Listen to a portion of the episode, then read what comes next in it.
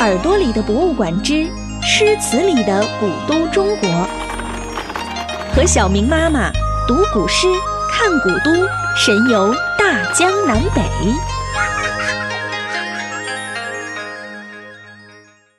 诗词里的古都中国，百千家似围棋局。亲爱的小朋友们，大家好，欢迎关注耳朵里的博物馆。我是小明妈妈，好好。从今天开始啊，我将和小朋友们一起通过诗词，走进不同时代的中国古都。我们最先要走进的呀，就是古长安城。今天我们要通过唐代大诗人白居易的一首诗，来了解一下古长安城的样子。登观音台望城，唐。白居易，百千家似围棋局，十二街如种菜畦。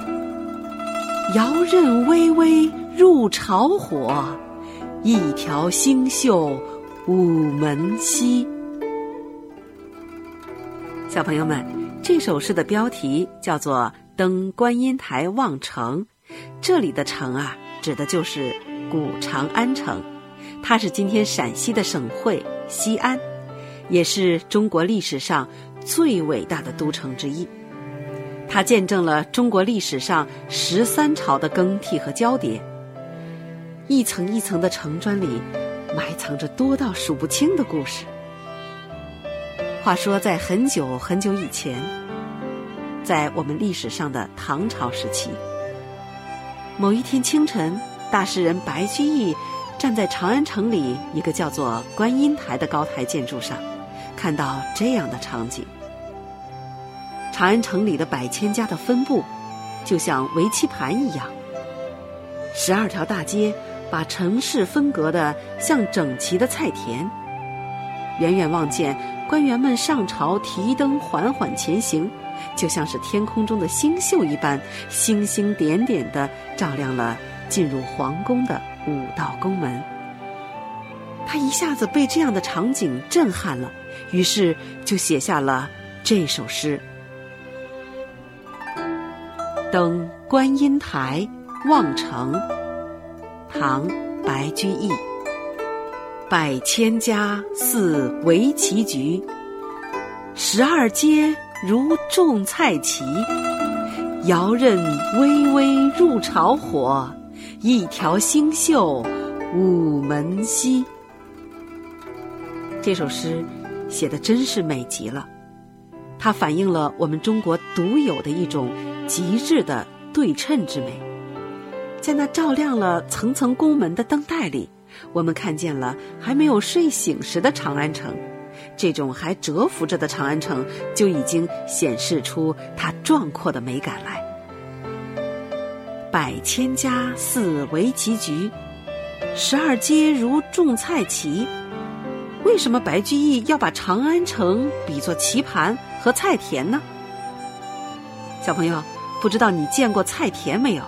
如果没有的话，我相信你一定见过围棋盘，方方正正的，由一个一个小格子组成。长安城最大的特点呀，就在于它是个方方正正的城。而且实行的是非常有特色的里方制度。这里的“里”就是一里地、二里地的那个“里”，“方”呢就是左边一个提土旁，右边一个方向的“方”字，合起来的意思啊就是街巷的意思。那么，什么叫做里方制度呢？这是一种从西周就开始实行的城市规划制度。到唐朝的时候最为盛行。建造者把全城分隔为若干封闭的里作为居住区。唐长安城一共有一百零八个里方，准确的来说呀，是一百三十个网格。这些规规矩矩的里方拼成了一个大长安城。从高处看，长安城就像是一个大大的棋盘一样，十一条南北大街。和十四条东西大街，又把这些小格子分成了几块大区域。远远的看上去，就像菜地一样。这一百三十个网格是怎么构成的呢？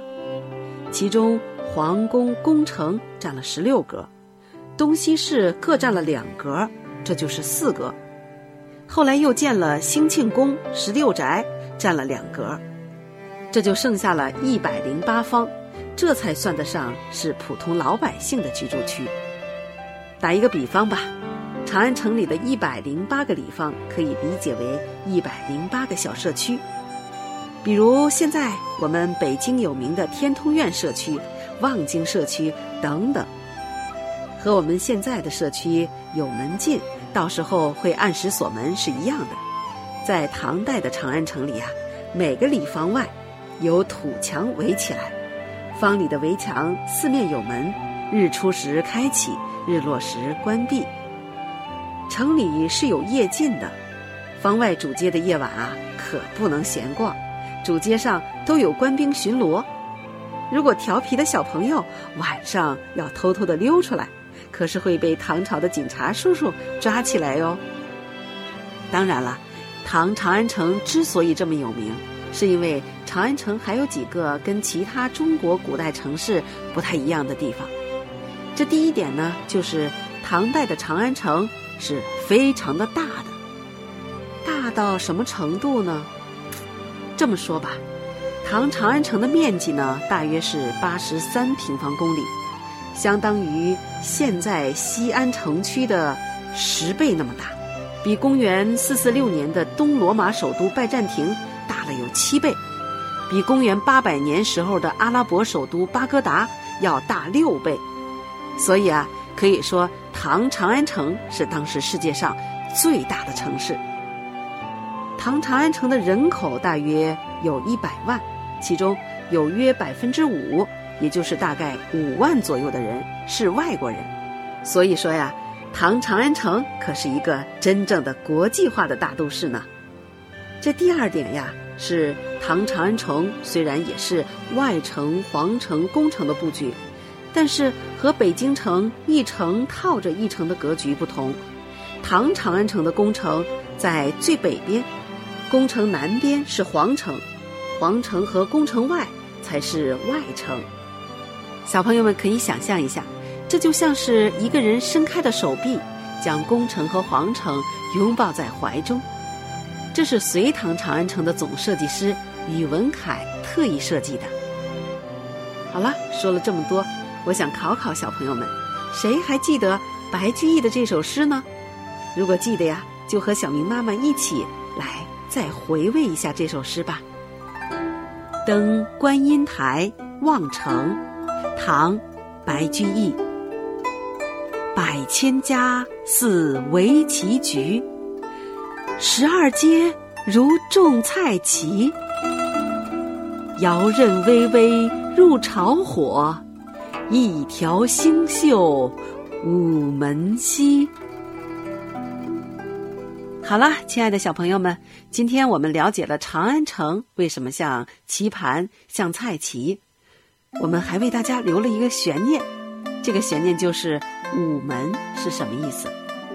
对这首诗感兴趣的小朋友和大朋友可以自己查一查，究竟“午门”是哪午门？长安这座博大的城市，包容着世界上所有的民族和人种，所有人在这里都能找到自己的立足之地。长安城。正是以车轨同八荒，书文混四方的博大胸襟，接纳并包容着来自世界的各种文化信息。这就是唐代的长安城，千年来中国最引以为傲的一座城市。